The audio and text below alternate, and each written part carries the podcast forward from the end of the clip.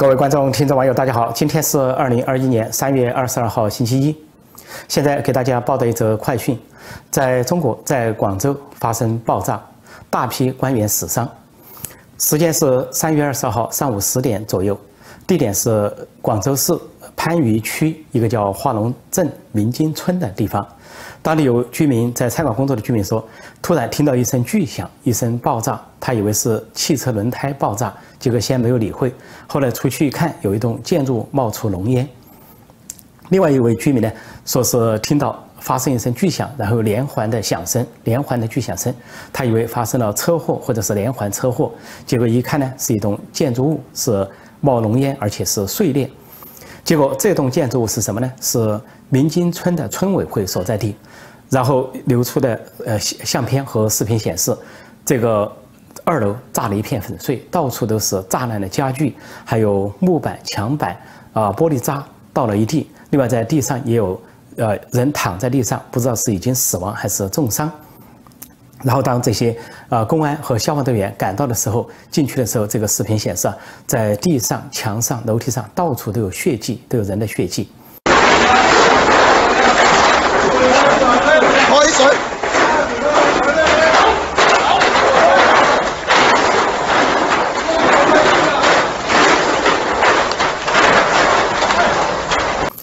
那么这是一个村委会发生了爆炸，那么当地民众就揭露这是一起报复性的攻击，就说这个村委会早上全体的啊这些村官都在那里开会，那么就是有不满的村民应该是引爆了炸药或者雷管跟他们同归于尽。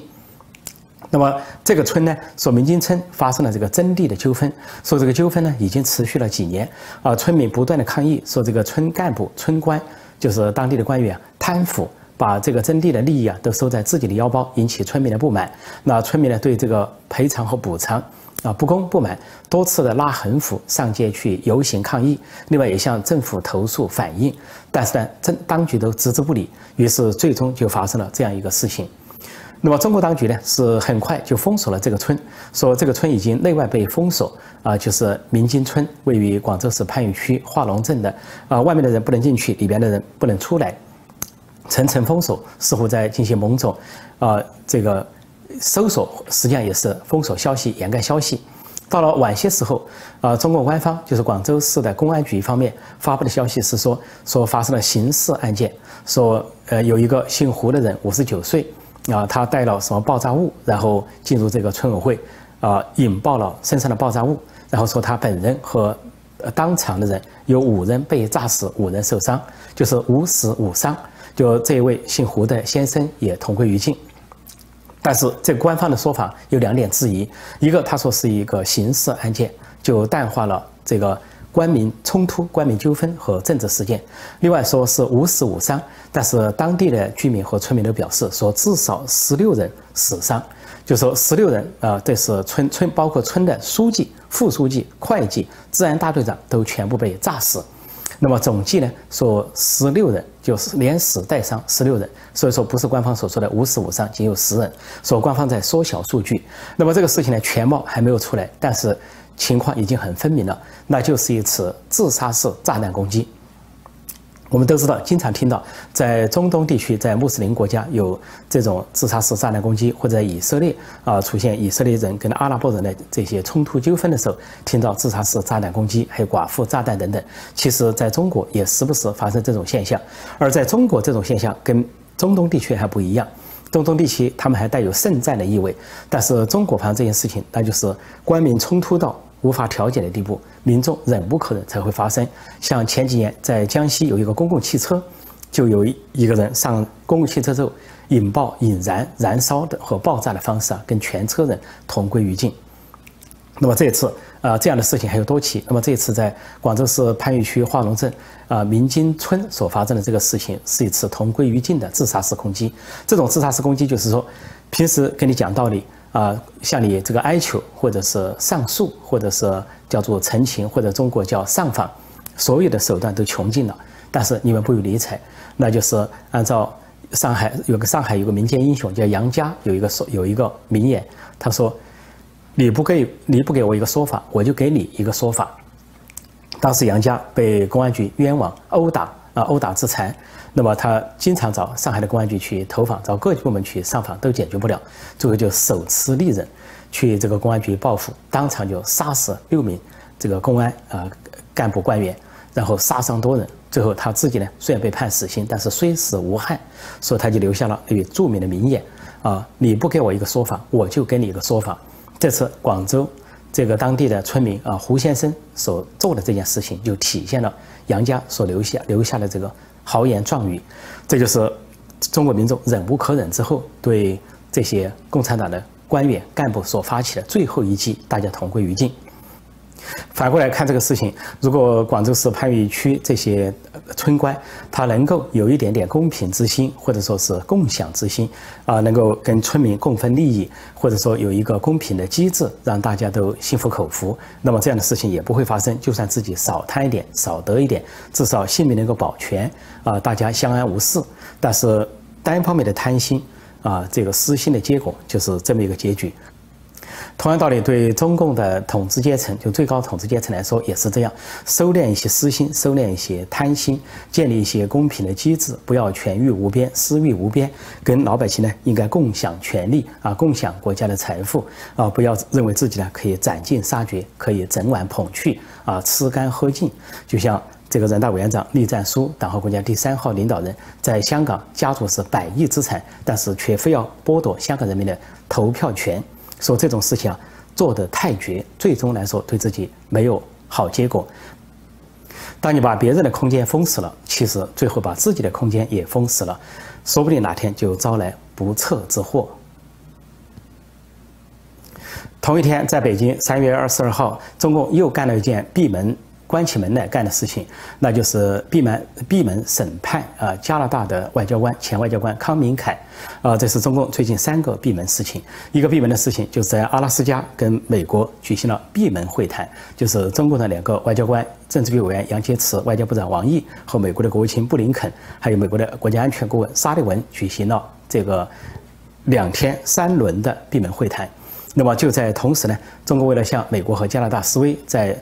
呃在加拉阿拉斯加会谈的同时，三月十八号，他们对加拿大的一名人质，就是商人斯帕福，在呃东北的丹东市进行了闭门审判，拒绝所有人旁听啊，拒绝所有的外交官到达。那么这次在北京，星期一三月二十号，中共又上演了这一出啊闭门审判，对康明凯。那么当天呢，有二十六个国家的二十八名外交官赶到现场，但是不能入内啊，包括美国、英国、加拿大啊、欧盟呃很多国家。他们的外交官都赶到那里声援康明凯，或者要旁听，因为根据日内瓦公约，根据各国的理事领事条约，中共应该开放这样的旁听，尤其是加拿大的临时代办也在场，那么都不能进入。所以这就让大家可以对比，对比，呃，孟孟晚舟在加拿大的遭遇和两名加拿大人在中国的遭遇。孟晚舟是华为公司的副董事长，呃，首席财务官。他在二零一八年十二月一号被加拿大方面扣留，因为他违反了美国的法律啊，这个在美国做生意，但是又把美国的产品和技术卖过美国制裁的敌国伊朗，啊，并且进行信用欺诈和银行欺诈，因此呢被加拿大扣押。但是孟晚舟会有巨额资金，获得保释，住在她在加拿大的豪宅，她的丈夫、子女都跟她住在一起，然后她进出加拿大都自由自在，只是脚上带了一个供监视用的电子镣铐。然后他还有律师，另外不仅法庭公开审理，而且其他人可以旁听。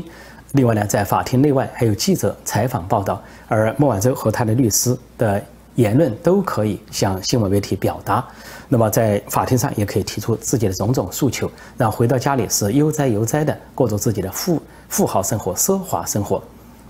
反过来，被扣为人质的呃两名加拿大人，就中共用来报复的，一个是前外交官康明凯，一个是前商人斯帕夫，被中共扣押两年多以来，可以说暗无天日，那就是，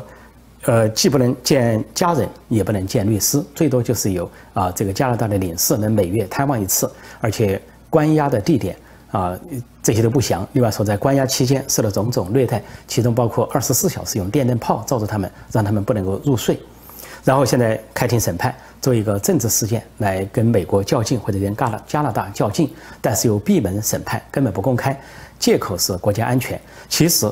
孟晚舟事件就牵涉到美国和加拿大的国家安全，因为把美国的敏感技术和产品向美国的敌人输送来危害美国的国家安全，就是国家安全。但是美国和加拿大并没有说要闭门审判，拒绝一切。那中共是以国家安全为由或者国家机密为由，全部。这个闭门审判，所谓闭门审判，就可能怕出洋相，也可能根本就是栽赃，完全就没有任何的证据。然后，如果说在法庭上被旁听之后有任何一个疏漏，比如说这个康明凯或者斯帕夫做自我的辩护，或者律师做辩护，或者是中共提供的人证物证根本就不成立的话，那中共就会穿帮，就完全是一个啊非法的拘捕。呃，不仅是践踏人权的问题，而且说违反连中共自己的法律都违反，更不要说违反国际法。所以在这样的情况下，中共干脆来个一手遮天，全部闭门审判，这就可以看到世界上呈现了两个系统，一个就是美国、加拿大、欧洲这种民主自由的体系，另一个就是中共这种暗无天日的一党专政的体系。说世界上形成了两大体系、两大阵营、两个价值观，这就是新冷战。而中共闭门审判，呃，康明凯和斯帕夫就是新冷战的一个插曲。